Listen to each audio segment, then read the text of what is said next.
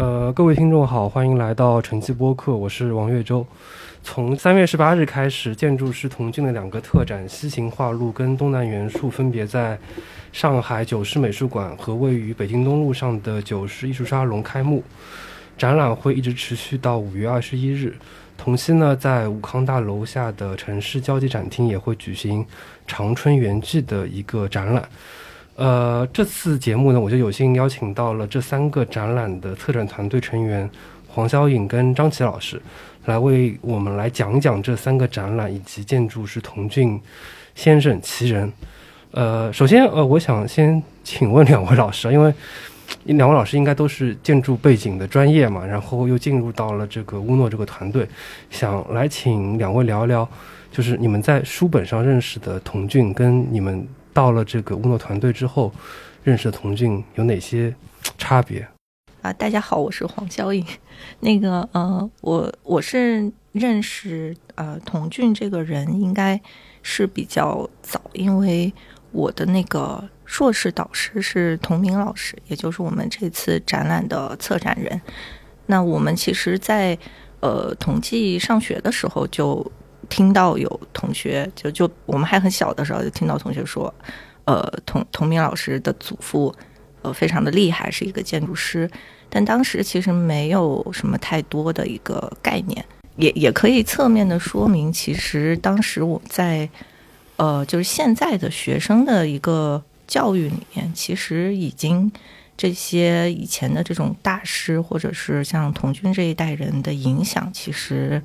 呃，不是那么大，对，这是比较早的一个印象。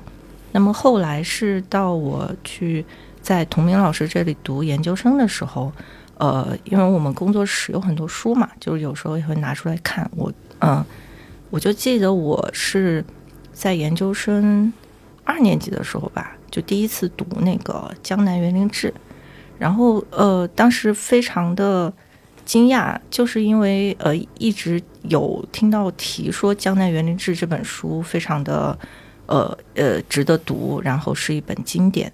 但但我就非常惊讶，那整本书都是用文言文写的，就其实读起来就就很吃力，就没有那么流畅，所以就是呃我当时就因为读研究生的时候比较闲嘛，那个时候我我记得我是花了大概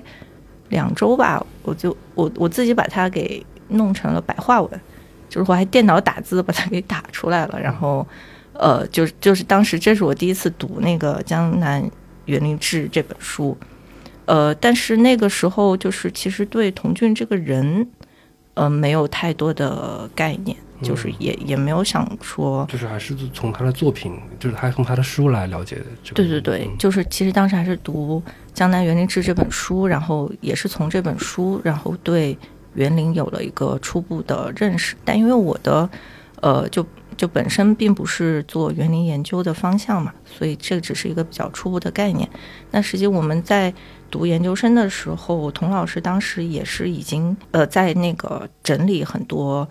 呃他祖父的一些东西。我们当时有呃几个同门也帮童老师去呃就是校对过那个《旅游日记》那本书。所以有有一些零散的认识。嗯，旅游日记其实就是这次西行画路这个展览的一个对文本的一个东西。对，一个一个很基基本的文本和一个大的一个整体的内容，基本上都来自呃旅游日记这本书。然后当时应该是童老师呃准备要出版出版这本书，呃就把他的日记翻译出来进行出版。嗯，所以我们。参与了一一点点的校对工作吧，因为因为我记得最开始做这个这一批这个建筑师的话，一开始是做了一个叫做《觉醒的现代性》的这么一个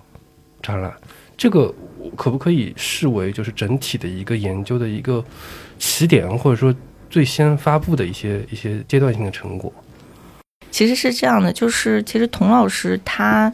在很早之前，就他自己在当学生和念博士，包括做老师的时候，其实一直在持续的整理他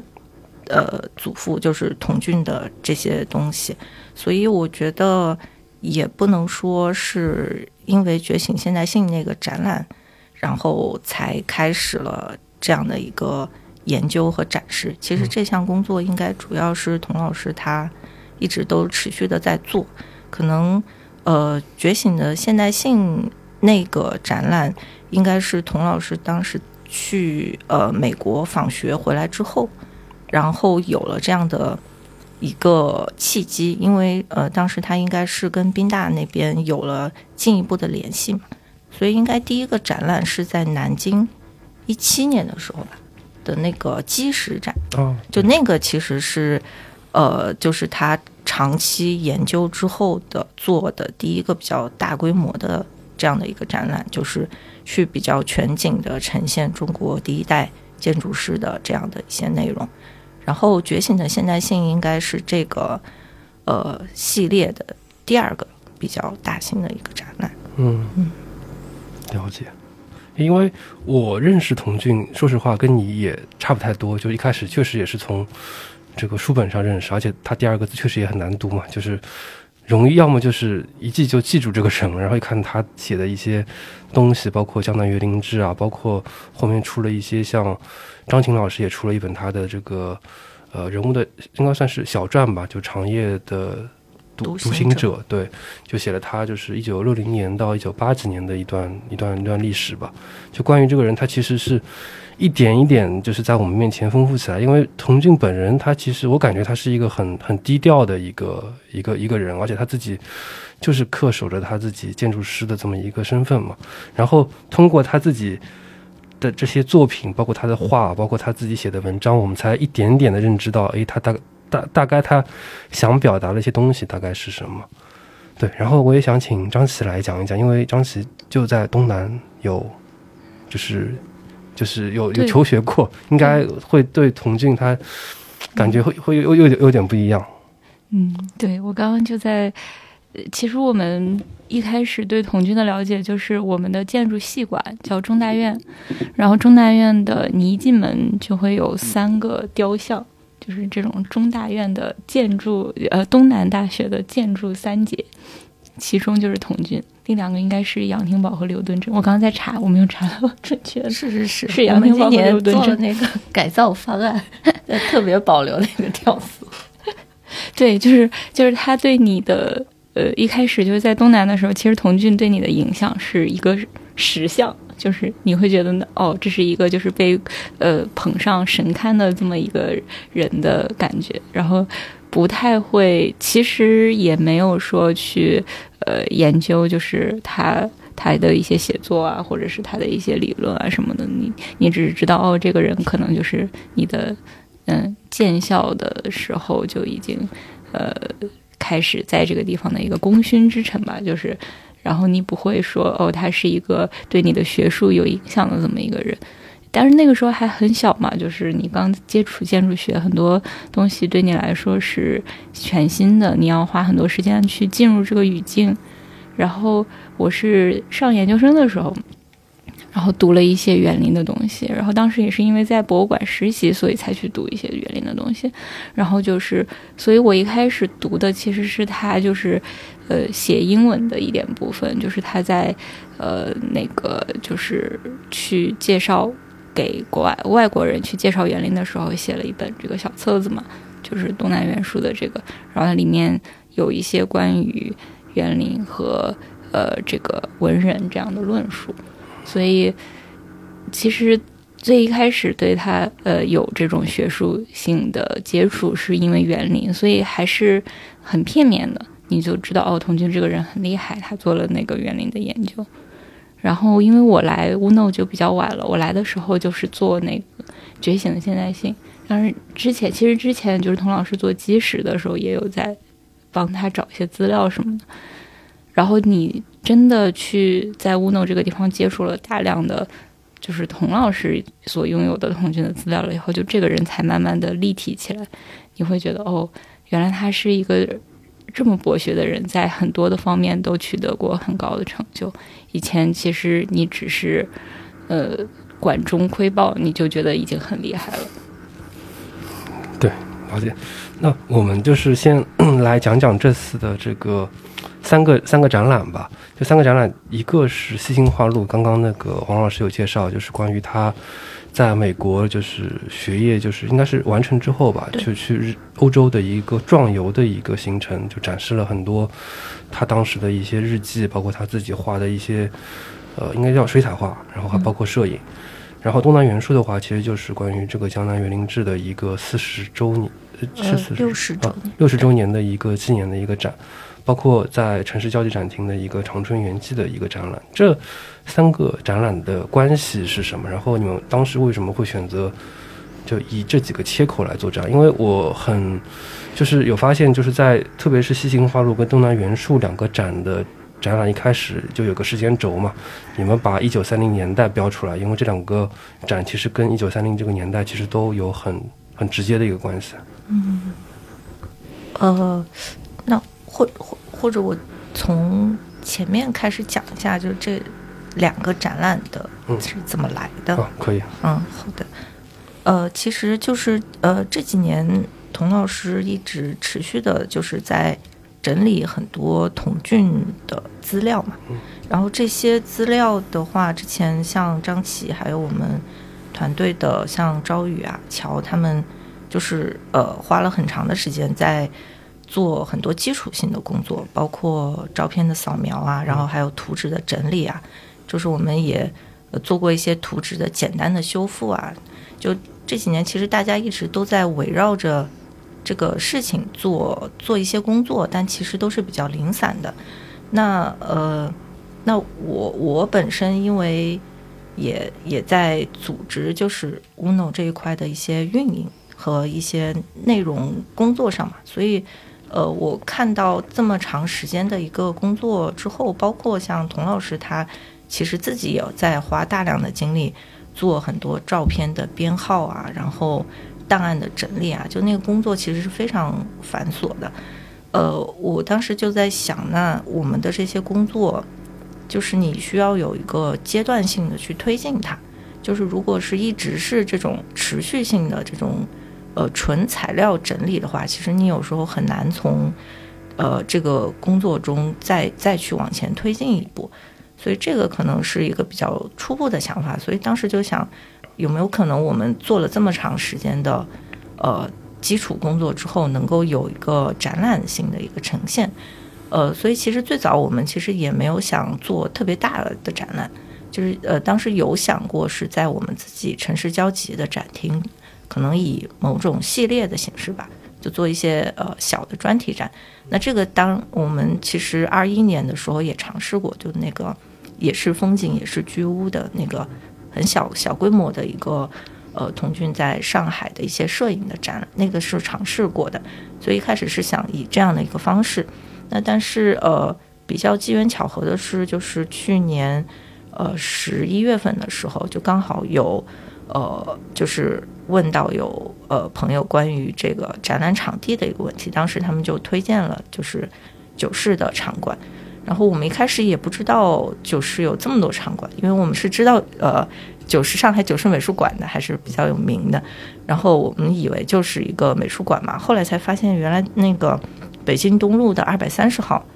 呃，这个浙江兴业银行也是他们的一个场馆，而且就是做展览的这种艺术沙龙，所以当时就跟童老师呃讲了这件事情。那童老师也非常有兴趣，有兴趣的原因就在于这个浙江兴业银行这栋楼，它本身就是童俊、陈直还有赵生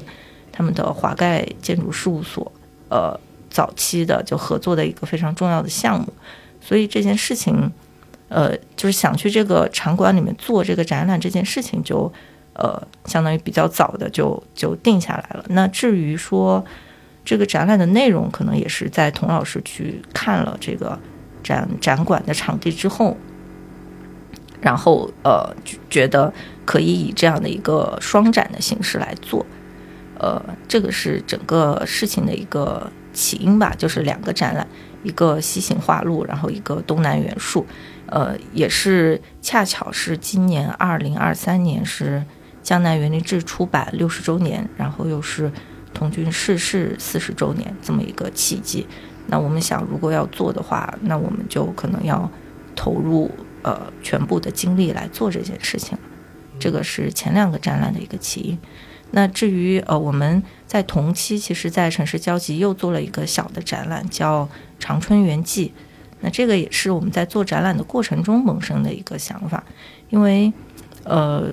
其实童俊他一生中。两个最主要的他关注的一个方向，在我们这次展览里都有呈现。就一个是对于西方的现代建筑的一个关注，那在《西行花路》里面是有一个非常呃完整的一个脉络的一个呈现的。那么另一块就是他的呃一项重要成就，就是对于中国古典园林的这个研究。那么在东南元素这个展览里面是有一个非常完整的呈现的。那么我们呃。就想到说，那其实他关注这两个方面，并不是一个完全独立的关注，其实他更多的是想要呃去把东方西方这样的一个非常分裂的概念，他想要建立起一种对话或者是一种交流。其实我我我们认为他的大量的学术工作都是以这个目标在做的，所以我们想。以一个长春园记这样一个小展览的方式吧，就相当于一个小的影子，然后来呈现这样的一个话题。因为，呃，长春园在童俊的评价里面，他认为是，呃，西方建筑和东方的这种，呃，文化相互碰撞，呃，开出最灿烂的花朵的这样么这么一个评价。这是这三个展览的一个基本的一个起因。嗯嗯，哎，所以看这三三个展览的顺序，你们有什么建议吗？我觉得可能两种都行吧，但是肯定你的西行画路和东南元素，我们是希望你，呃，在比如说比较密集的一段时间，或者甚至就是同一天，嗯，两个展厅都逛一下，然后推荐是你先去看一下西行画路，再看东南元素，因为它有一个时间顺序的关系嘛，你会看到一个人他成长的一个脉络。然后，如果说你先去看到这两个大展览，你就会有一个对整个这个立体的人物就会建立一个形象，你就会带着这个背景再去看这个《长春远记》。嗯，那这样你可能就从里面你能获得的东西更多一点。但当然，如果你呃。刚好就是逛到了，就是城市交集，然后在那个地方看了长春远记，嗯，那也是一个一种就是呃，能够让你瞥见他同军的一个呃呃研究历程的这么一个方式。那你可以可能也可以先浅尝一下，然后再去了解这个人的整个人物的这个线索。嗯，对，就你你刚刚那个，就黄老师有提到了，就是《西行花录》里面就是。童俊对于几个东西是非常非常关注的，一个的话就是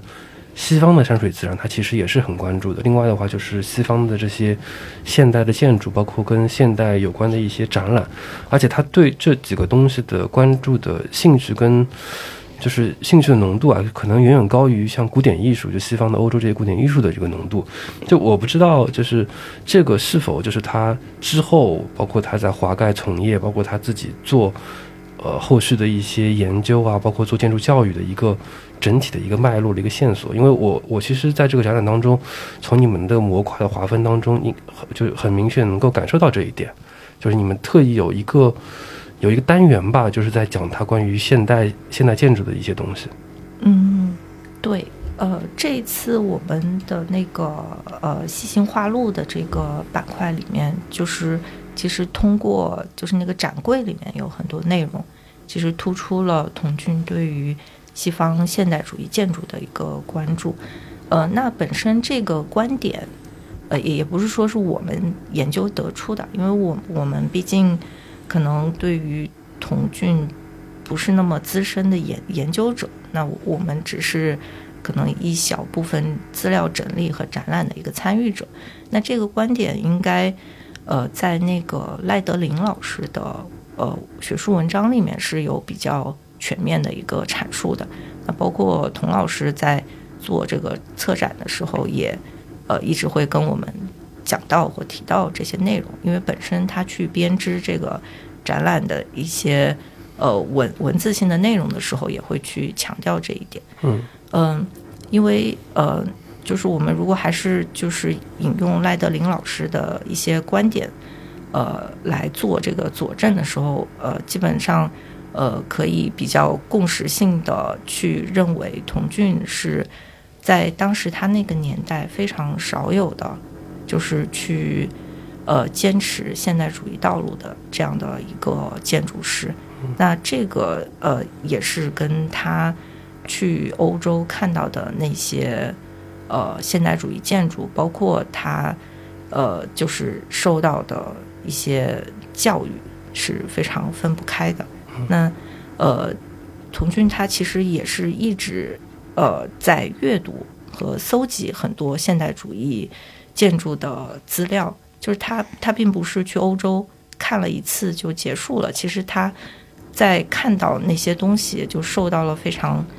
呃，可能是心灵震撼之后，其实他一直是在持续的进行研究，包括他其实在一九六四年之后又出版了呃《百年西方建筑》，然后呃《新建筑与流派》等等，就这些书其实都是在很后面才才写出来的。我也我也是看了那个赖赖老师的那个文章，我看他里面有写，就他对于这个。世界建筑发展新潮的关注，包括在抗战时期，就还是一直是订阅相关的一些美国这种建筑类的一些杂志，包括就一九四零到一九五零年代，包括也让他自己的儿子从美国去带一些书回来，就包括像科布西埃的书啊等等，都就一直是保持着跟这个世界这些现在就是最新潮的建筑建筑潮流的一个就关注吧。嗯嗯，对。呃，所以我们在呃做这个展览的时候，童老师他也其实是希望去，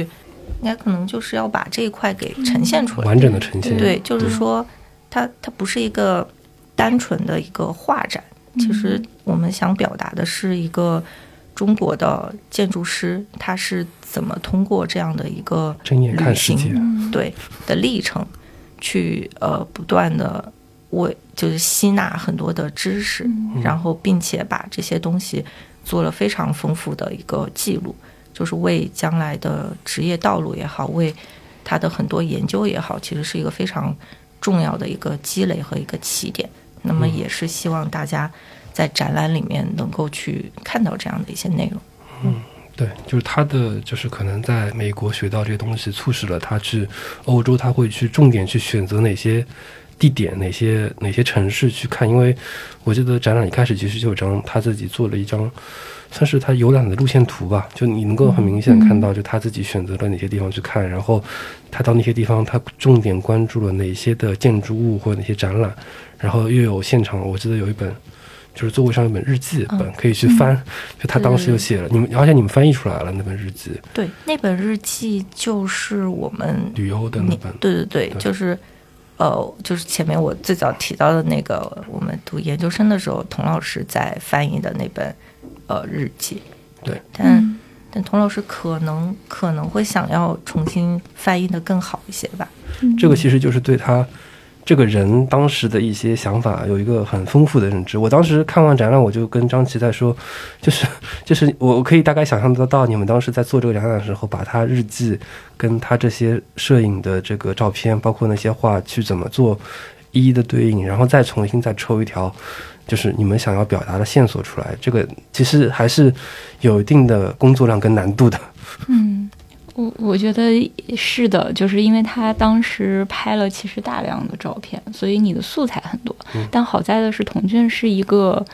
嗯非常喜欢记录的人，我觉得他应该是对，就是放到现在可以变成一个手账儿，小红书的博主，差不多旅旅行博主。对，就是因为他每一次。呃，每到一个地方，他都会写日记，就会写今天去看了什么。然后他其实还有一个重要的东西，就是他做相簿，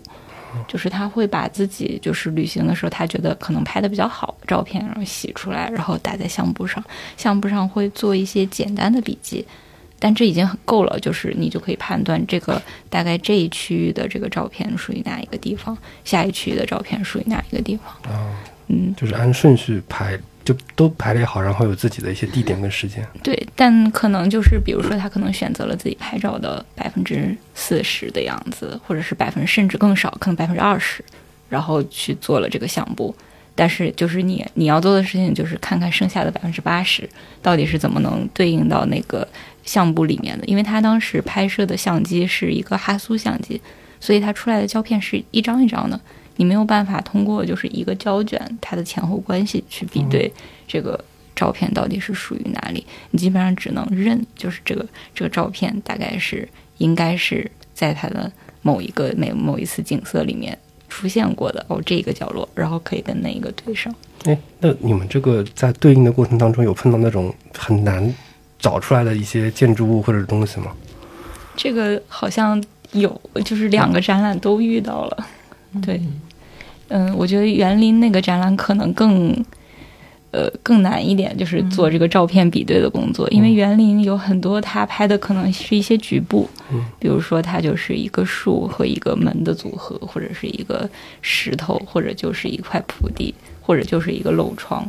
那你很难就说这个就是某一个某一个园林的漏窗，因为这个园林可能它甚至都不在了，嗯。嗯，对，园林就是那些我们需要趴着看的那些东西吗？是，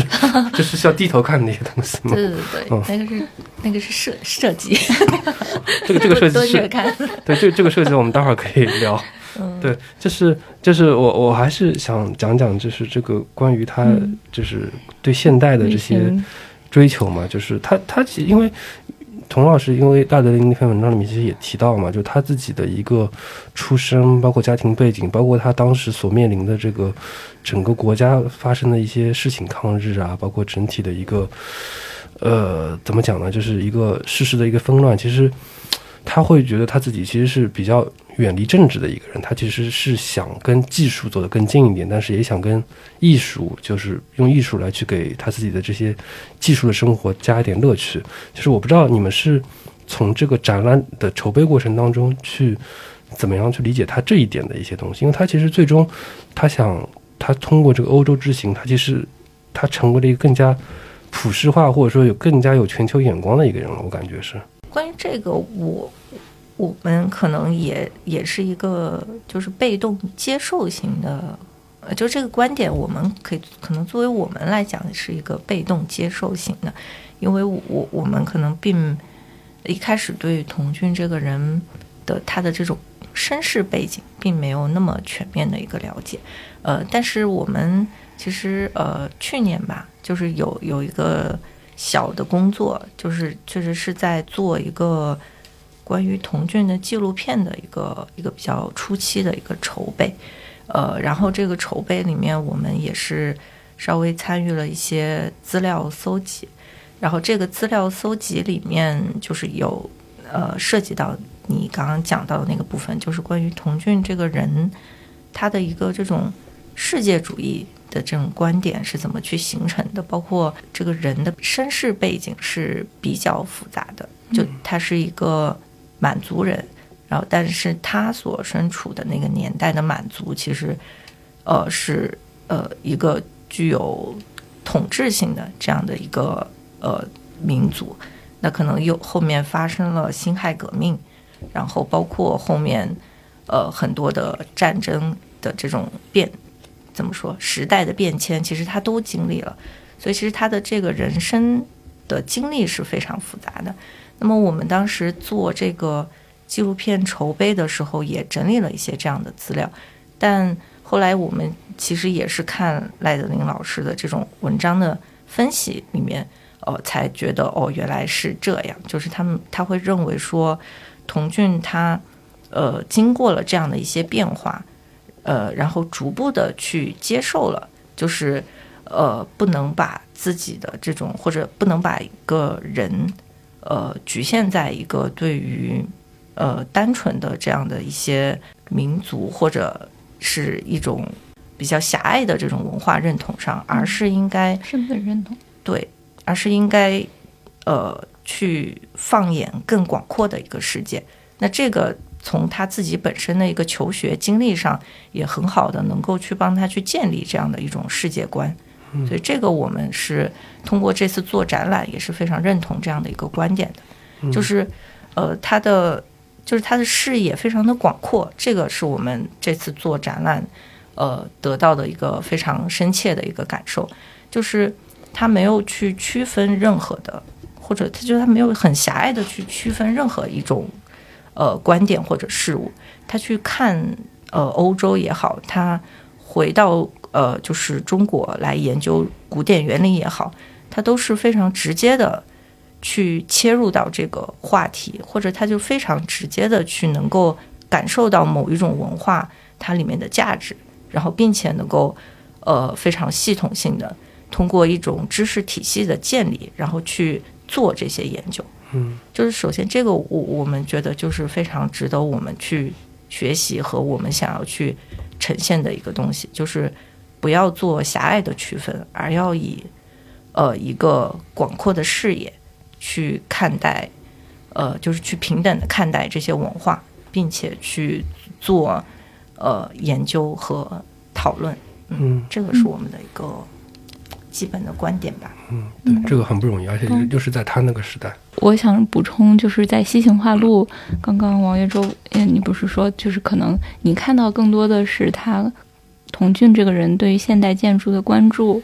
然后以及他会有一些偏好。其实你从他读他日记的时候，能看到他其实是有十分偏爱这个现代建筑的。但如果，嗯，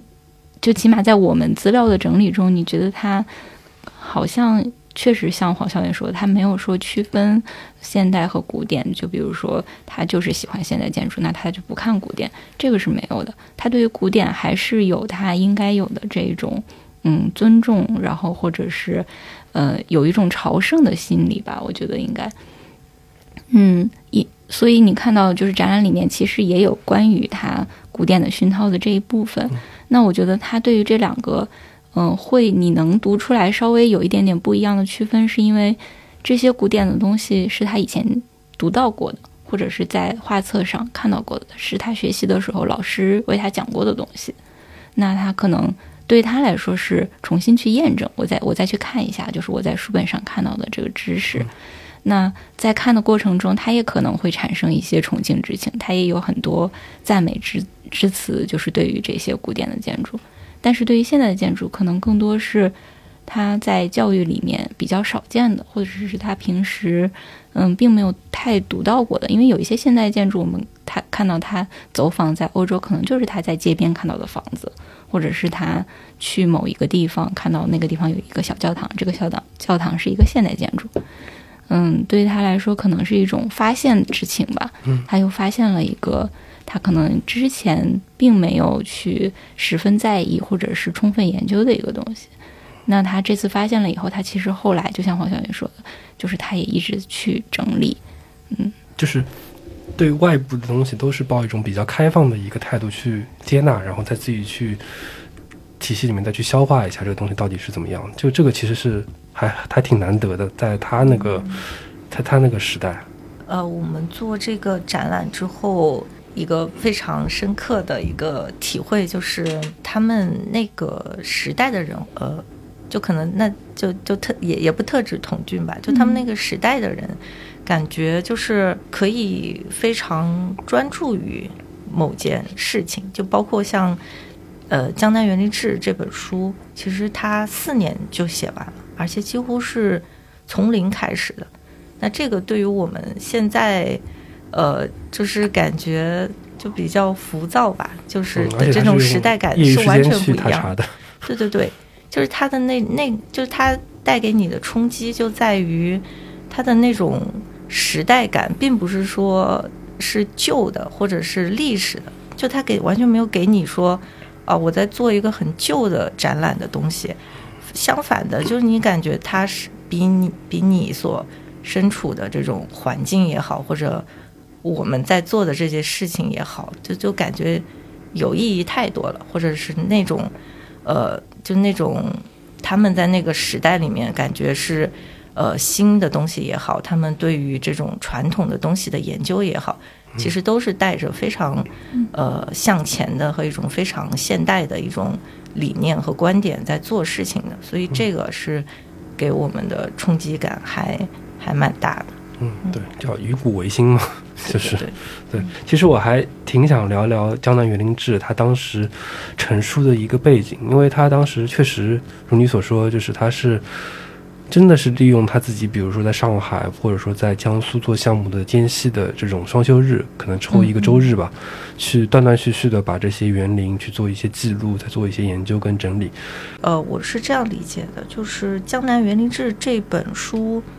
呃，从在就是放在那个时代语境下来讲的话，它应该是一个开创性的一个东西，就是因为。呃，在那个之前，没有任何一个呃建筑师或者任何一个就是真正的造园的人，去就除了像原野这种呃，就原野可能是唯一的一个这种呃论述吧，但他也并没有说去建立一个关于这个造园这件事情的一个很系统性的一个理论。但是童俊他因为受过这种呃专业。专业性的一个教育，包括这种写可能写作上的一个教育，所以他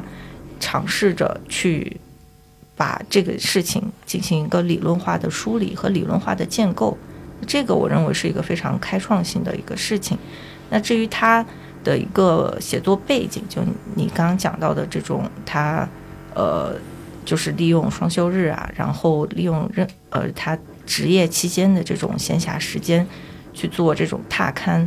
呃，这个应该在那个长夜的独行者那本书里面，对对，就会有这样的一些背景，就大家感兴趣可以去看这些东西。呃，这个的话，我我认为就是完全是出于他自己的一个这种怎么说，就他这个呃人，我的理解就是他就是一个非常嗯。非常专注的一个人，或者是他是一个很有毅力的一个人，嗯，就是他认为这件事情很重要或者值得去做，他应该就是会全力以赴的。因为因为就是我感觉他的状态应该就是心无旁骛吧，就是他就是一个很纯粹的一个建筑师。那他认为，呃，江南园林传统园林，他要去做这样的一个呃研究，那么他就是去做了。那这个我认为也是一个非常怎么说，就是我我们非常敬佩他这个人物的一个点。呃，然后《江南园林志》这本书，它的一个重要性，呃，之前童明老师也跟我们就是在做展览的中间提到了，就它不仅仅是一种记录，就是有时候呃很多的呃东西，它可能是一种史料性的记录嘛，比如说有什么有什么，或者就是一个。比较简单的一个测绘，把它给记录下来。但是童俊的话，我们认为他更多的是要去做理论建构，而且他要创立一个，呃，我认为是一个评价的一个体系。就是因为，呃，中国传统园林在他那个年代，他从欧洲回来看到的那个境境况，其实并不是一个说。所有的园林都被保存的很好，然后已经是一个呃非常完完备的，或者是一个非常好的一个状态了。就相反的，我们在展览里面，在呃第一个篇章东南盛景里面去强调的，其实是这些园林、这些传统艺术，在他看来是一个在消退和在衰亡的一种状态。所以他是希望通过这样的一个呃记录，包括这个理论性的建构。能够让这样的一个传统艺术，呃，继续延续下去。那这个继续延续下去的一个方法，在他看来，就是要把这样的一个呃事情，呃，理论化，而且要把它建立起来，并且放置到一个具有世界性的知识体系里面去进行讨论的。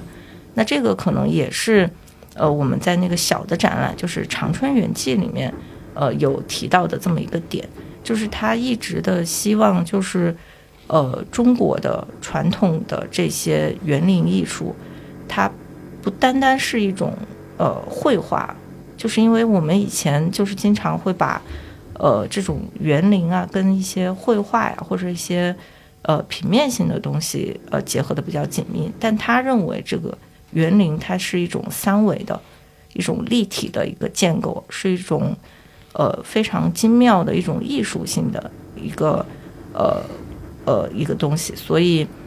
呃，我们认为他去做这个《江南园林志》这本书的意义，它就不仅仅是说是一个记录了，而是一种呃具有开创性的一个理论建构的一个工作。嗯，就是 为园林在整个世界的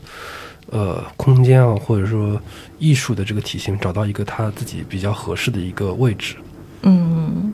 对，就是包括像前面张琪讲到他呃在国外上学的时候读到的那个英文的小册子，就呃指的应该就是他在呃最后的，就是呃逝世前校对的那一本《东南元素》那本书，呃，就是那个书在后来出版的那个郭胡生老师写的那个前前言里面也提到了。就是童俊，他是希望通过这样的一本呃英文的小册子，他要去向世界去介绍中国园林。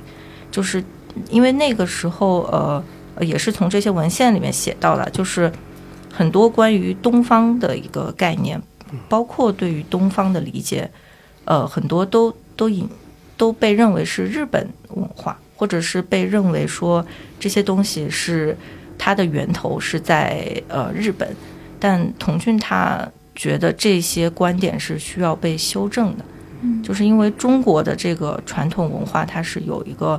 呃非常连续性，而且是非常长的一个过程的，所以他在《江南园林志》里面还做了一个非常重要的工作，就是他去梳理了这个文献，嗯，就是包括他呃在里面放那个王维呃王维的那个《辋川图》。就是中国的这个呃园林的这种呃传统文化，包括这个中国园林的这样的一种艺术形式，他是希望要把它的这个知识体系建立到一个呃，就是跟东方西方的一种比较研究，就包括其实他也很重视日本园林，就他认为这些内容应该被呃清晰的分辨，并且能够有一个很好的一个知识体系建构的。嗯，所以这个是其实是他一个很伟大的一个一个志向吧。嗯嗯，对，就这本书确实值得好好去读一读、看一看。嗯，包括哎，现在就是有就是关于《江南园林志》这本书的，有人去正式的去把它翻译吗？是这样的，就是好像一三年的时候，《江南园林志》的第二版要再版嘛。嗯，呃。我当时看到过那个他再版的那个书单，就是上面有有编辑建议，嗯，就是可能因为他如果再版，不是要要开那种编辑讨论会啊什么的，就是有建议是说这本书改成白话文，然后呃竖行改成横横版的，这样比较适合我们当代的观众去阅读嘛。嗯，但是应该还是呃童老师这边。坚持了他原来的一个一个这种形式吧。嗯。呃，因为其实童俊写这个《江南园林志》，呃，就就我自己虽然一开始读的很吃力了，但是你呃熟读两遍之后，你会发现他的用词是非常精炼的。对。就包括我们这次展览里面，就是在呃百年元素那个章节里面，就是摘录了他。对于七十多个园林的一些论述嘛，嗯，就是引用了他的原文，就是他的那个原文，呃，是对于园林的一个描述是非常精炼而且准确的，就是他对于每个园林的一些评价，包括他的的严格，还有关于他的一些呃简要的扼要的一些分析，嗯，就这些东西如果转译成白话文。呃，虽然可能你你能更更好的去阅读，但它其实就损失了童俊在这个里面他他的一个表达和他的一个风格，对，失去了很多这种韵味在里面。对对对，而且我觉得就是任何一个知识体系的建构，肯定是建构在这个语言的结构上面的。嗯，童俊他当时写的时候，就是写这本书，包括他调研的时候，包括他自己可能。比较熟知的这种语言类型，是他写出来比较舒服，或者是他认出认为是更能表达园林这个知识体系的。嗯，然后另一方面，我其实觉得他做包括园林的研究，然后还有一些测绘也好，他其实也是在做一个嗯语言体系的转移，因为我们以前看到很多园林的图，或者就是中国的山水画。或者就是它是一种很抽象的，以一种很抽象的像嗯我们现在的叫轴测图或者是什么立面图这种方式去做的。那它其实并也并没有在一个呃知识体系，就是现有的我们可以知道的知识体系里面。然后童俊他去测绘园林啊，包括他整理出书的时候，他其实是把这些园林所有的一些呃设计给转化成了现在可读的这种建筑学语言。嗯，就是这样的话，嗯，就是以以便后人来阅读，或者是甚至来学习，或者甚至在他的这个语言体系下去建造园林，我觉得这都是有可能的。我们来聊聊那个就是东南元素那个展厅吧，因为展厅里面其实我看是看到就是一开始进去有一堵就是很长的展墙，就是你们列了。呃，就是江南这些地区各个地方的一些现存的园林跟已经不存在的园林，包括你们就是不存在的园林字体颜色，其实就是直接灰掉嘛。就这个，其实我觉得是很细心的一个设计吧。就包括我想想请你们谈谈，就整个展厅的一个设计的一个理念，包括为什么会把那些就是不同类型的一些照片放在一个比较低的一个地方，很好奇。嗯。首先，这个展厅呃是那个童明老师那个亲自设计的，然后我们呃紫云斋建筑就我们的建筑团队这一块，然后跟童老师一起去完成的整个呃施工图的细化呀，还有搭建这一块的工作。然后，首先第一个呃就是整个空间设计，就是他就是想把一个呃园林的空间。和这个园林展览的一个内容能够契合上，就是在一个带有园林质感的这样的一个空间氛围里面去展现一个关于园林的研究，这个可能是一个比较基本的一个概念。呃，那然后呃，里面就是第一块就是一个折廊嘛，就是那个折廊里面，就刚刚王月洲你讲到的那个灰调的那些呃园林，这个也是童老师提到的一个想法。嗯，然后因为它。在这一块，我们想要呈现的，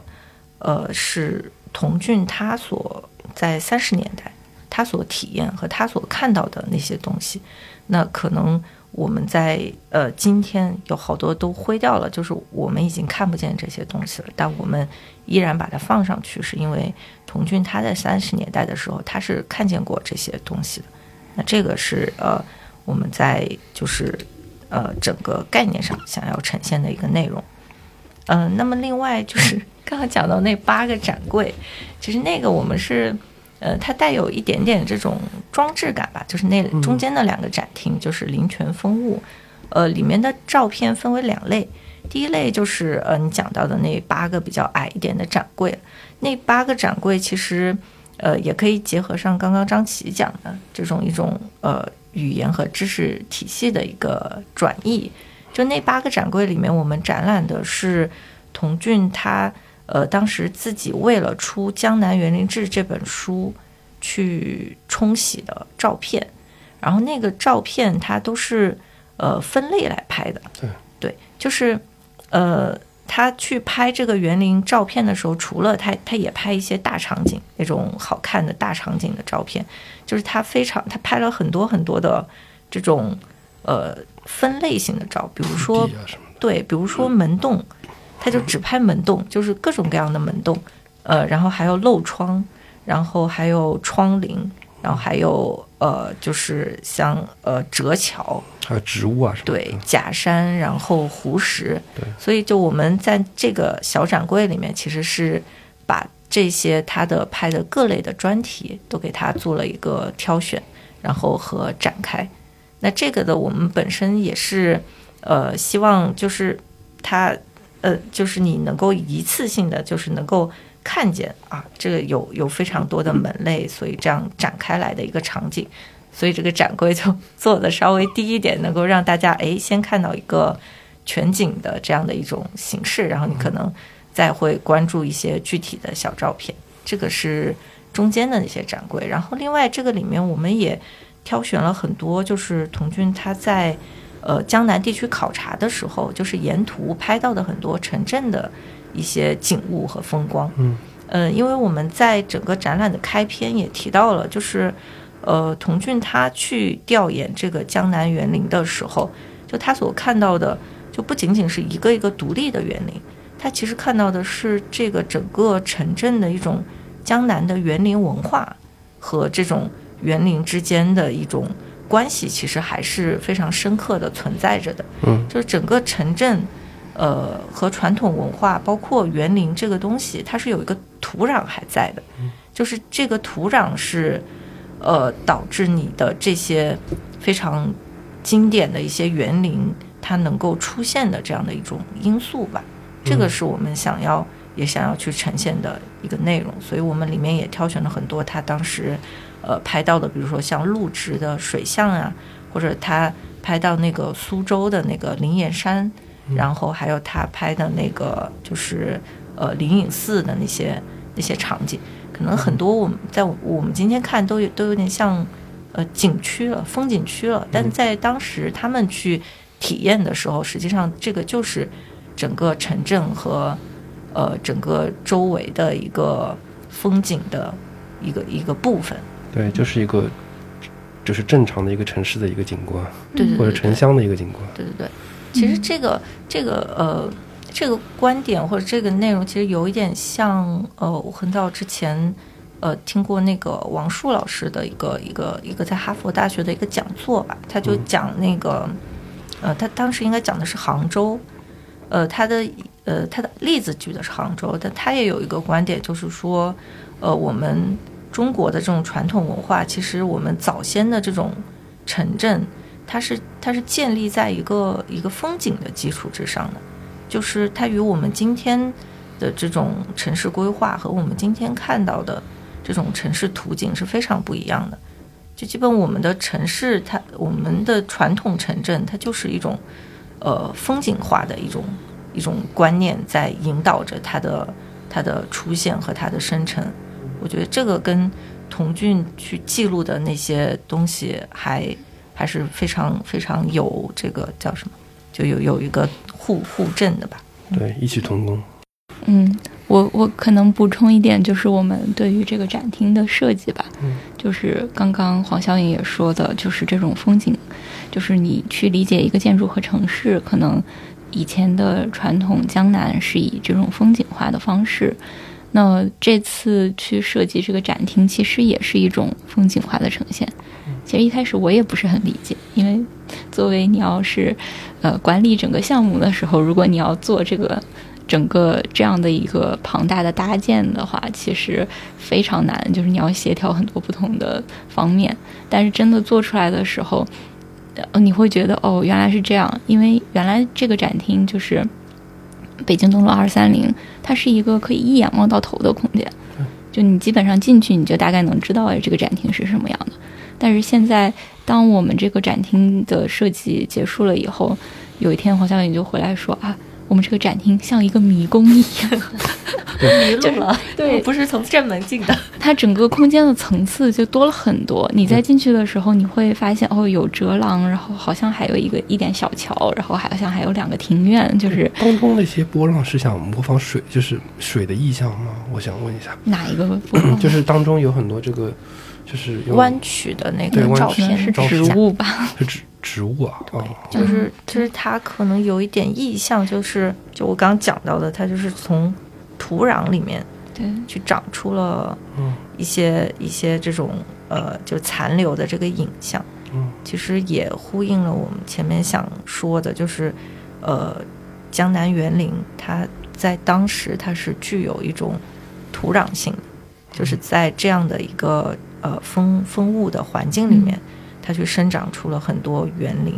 然后有很多呃，当时童俊还能看见的一些隐约的还残留的一些呃非常旺盛的这种园林的景象，可能还存在着，所以可能就是有一点点这样的一个装置的意象。对，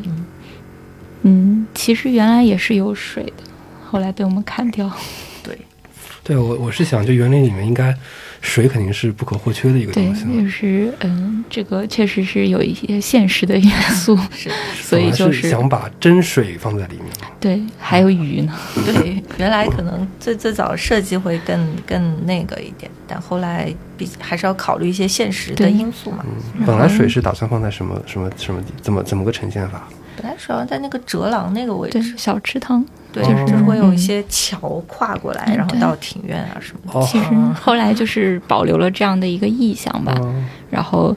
嗯，所以整个空间还是比较有趣味性的。我记得有一次就是搭建完了，我们在布展的时候，就是我跟我一个同事从我们的一个庭院的两个不同的门同时进来，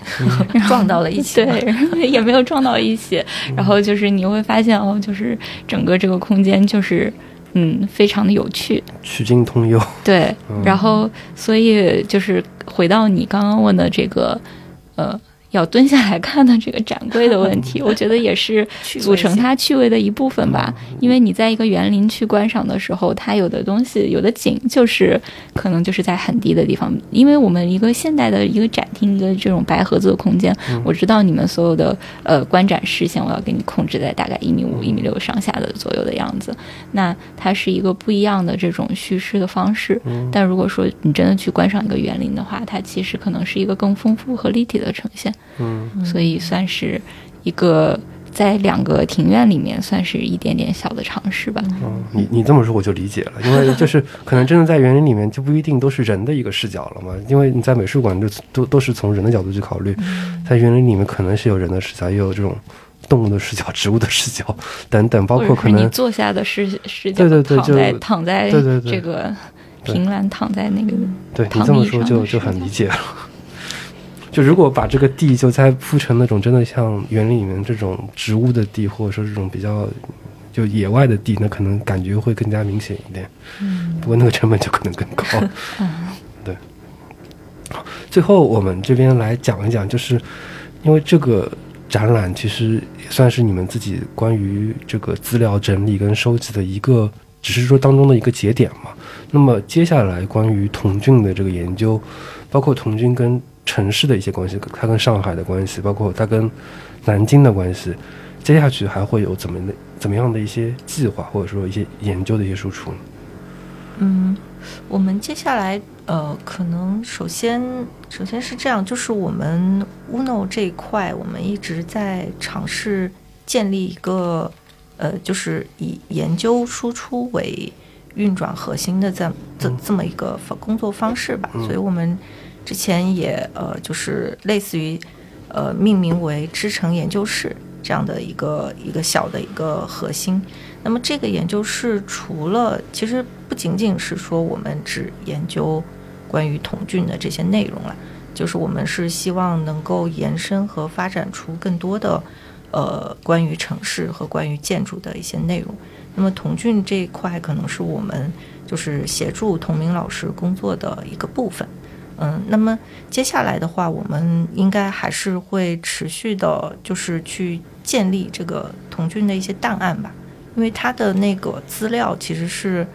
非常非常多的。我们这次展览其实是很其实是很少的一部分。对对，嗯就是抽了两个，就是一个一个切片出来展。对，嗯。就是它它是两它两个非常主要的两个方向，嗯。但是这两个方向之下，其实内容还非常的多。对，呃，就有些可能也也是超出我们自己能力范围的呃一些工作，那将来可能会有更多的人去参与到这项工作里面，包包括这一次我们其实里面呃有一些园林的那个部分的嗯识别，就包括呃已经消失的园林的名字啊，或者是它有一些往来书信的识别啊，其实都有呃其他人的参与，包括童老师的一个博士后就朱林博士，然后还有一个叫郑昼清的一个老师，就是他们都会将来应该也会有更多的人继续参与到这些资料性和技术性的工作里面。对，然后另外其实还有一项很庞大的工作，应该就是呃他的很多照片的一些识别工作。嗯，就刚刚张琪也提到了，其实呃他在那个欧洲旅行的那个，它还是有小的记录的嘛，比如说这个大概是哪一区啊什么的。但像园林里面有很多真的就就非常难以识别，那个是需要有非常好的一些呃知识背景啊，或者是呃一些呃，就是你你有这样的一个基础之后才能去做的一个工作。对，嗯，就是拍那些细节跟细部的东西是吧？对，就不仅是细节和细部了，就有一个有一个例子，就是呃，有有有一天，反正我我我在整理一一个照片嘛，然后一张很好看的一个照片，它是一个就是跨过水面的一个石石桥，就那那张照片很好看，就跨过水面的一个石桥，然后通有一个也是像漂浮在水面的有有一个轩，然后边上都是那种参天大树，然后背景是那种。呃，是一个山，就那张照片很好看，然后，但就不知道是哪里。然后后来，呃，我就我就问童老师嘛，那个是哪里？后来童老师大概辨辨认了一两天吧，就他居然辨认出来了，就是说那个地方就是极极有可能是那个常熟的那个虚阔居，就是增援。就是为什么呢？是因为它那个后面背景的山上有有一点点城墙，嗯，就是。就是因为它那个增援的那个位置，它刚好是在那个呃常熟的那个呃当时的那个那个城墙的那个下面的，然后背景又有这个山什么的，就所以就是你你做这项工作，可能他就得是要，比如说像童老师，他对这个呃园林，他有一个很很全面的这种研究，他可能才能识别出一点点这个照片的位置啊什么的。它它不仅要对园林，它对就是可能这几个城市的一个城市空间，它都有一个大致的概，就是一个比较比较熟悉的一个概念。对对，就是你对每个园林的这种，不仅是内部了，还有它的一个区位啊，然后它的一个外部啊什么，就就要有很好的一个呃这种知识体系。所以这个可能是我们后面会继续做，就主要还是这个档案建构的一个工作。对，嗯，看起来是一个挺。其实挺庞大的一个工程，嗯，是，但这个工作可能主要还是配合童明老师这边继续往下做吧。嗯，OK，哎，那像这个其他的一些就是城市其他方向的研究，你们最近有什么新的一些方向或者说新的进展？嗯，其他方向我们其实主要还是呃聚焦在城市更新的问题研究这一块。就我们去年也尝试着开始以这种小视频的方式去做一些呃这种呃话题，就城市更新方面话题的解读吧。对，但因为 我们人手有限，然后时间比较有限，所以更更新的比较慢一点。但以后还是会往嗯 B 站 B 站 B 站上有好像是。对对对对对。叫拼贴社区。对，是。对，然后那我就结个尾吧。嗯，好。呃，今天就感谢黄晓英老师跟张琪老师来做客我们节目，来关于帮我们的听众来介绍关于建筑师童俊，然后还有包括他现在在九市美术馆跟九市艺术沙龙，还有像乌诺城市交际展厅做的这三个展览，也欢迎大家去在五月二十一号之前吧，就去到这几个展。展厅去看，就是童军的这些作品，包括也可以去参与乌诺组织的一些讲座啊，包括一些城市行走的一些活动，也可以关注乌诺的微信公众号，关注他们后续的一些新的一些研究的发布，包括新的一些展览的一些动向。我是挺期待，就是你们跟上海，包括跟可能其他一些城市发生的一些一些互动吧，因为好像之前两年就在说，就是你们可能。希望是你们有有计划去做做在南京的行走活动，后来有有做吗？我帮张琪踏看了一条线路，他就一直不走。对，就是可以可以走出上海。是上次杨廷宝展览的时候，然后后来不是又是疫情嘛，就过不去。杨廷宝展览的时候，因为杨杨廷宝那个展览做的还是蛮好的，但是其实当时因为有疫情，很多人都没有去看。对，嗯，对。杨廷宝啊，对那个展，对我知道，就是南京的美术江苏美术馆里面做的，对对对，那个后来我就只能买了一本那个什么杂志啊，就是建筑师，建筑建筑师专刊，建筑对对对，那本专刊只能买这本回来看一下，嗯，确实挺麻烦，去去一趟，对，有有机会也可以做做，就是南京啊或者别的城市的一些近现代建筑的这种线路。嗯嗯，嗯其实要是有，其实我们可以跟别人合作，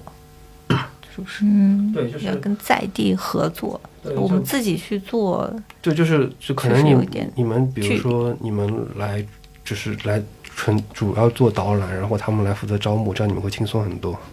嗯，对，或者也是一一一种研究上的合作吧。对，因为我们我们现在就比如说你你人是生活在上海的，所以对于这个城市环境可能确实是更了解，或者是你积累的这种资料和研究会更多一些。如果对于其他城市的话呢，其实是一个可能比较空白的领域，就是需要一点一点的再去做，可能还是需要一个过程的。嗯，对对。OK，你们也打声 say say goodbye 吧，就是跟听众。哦，好，嗯，那欢迎大家在五月二十一号之前能够去呃上海九世美术馆和九世艺术沙龙以及城市交集看我们这次策划的三个关于建筑师童俊的展览。呃，也很希望就是大家看完展览之后能够呃在不同的平台给给我们留言或者提意见吧，这样我们能够在将来的这个工作中也能够有更多的进步或者更好的一些策划吧。是否有儿生了个女手绢？感谢收听本期节目，欢迎搜索微信号 xcs，也就是成绩播客小助手的拼音首字母。小助手会邀请您进群参与讨论。您可以在苹果 Podcast、喜马拉雅、小宇宙以及各个泛用型播客客户端收听节目，也可以在微博、微信上搜索“成绩播客”与我们互动。如果喜欢节目，欢迎在各大平台打分评论，并分享节目给您的朋友。丝缕宝呀，与海比着泥巴山，走路像茶山。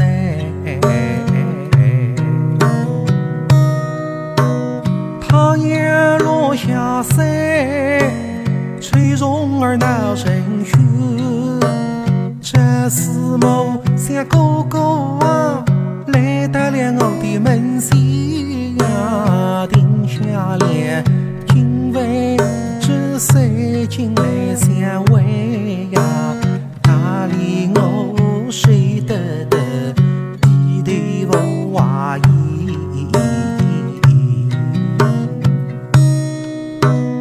眼睛高儿天，姑娘她来离离，在靠台那二爹娘爱好那呀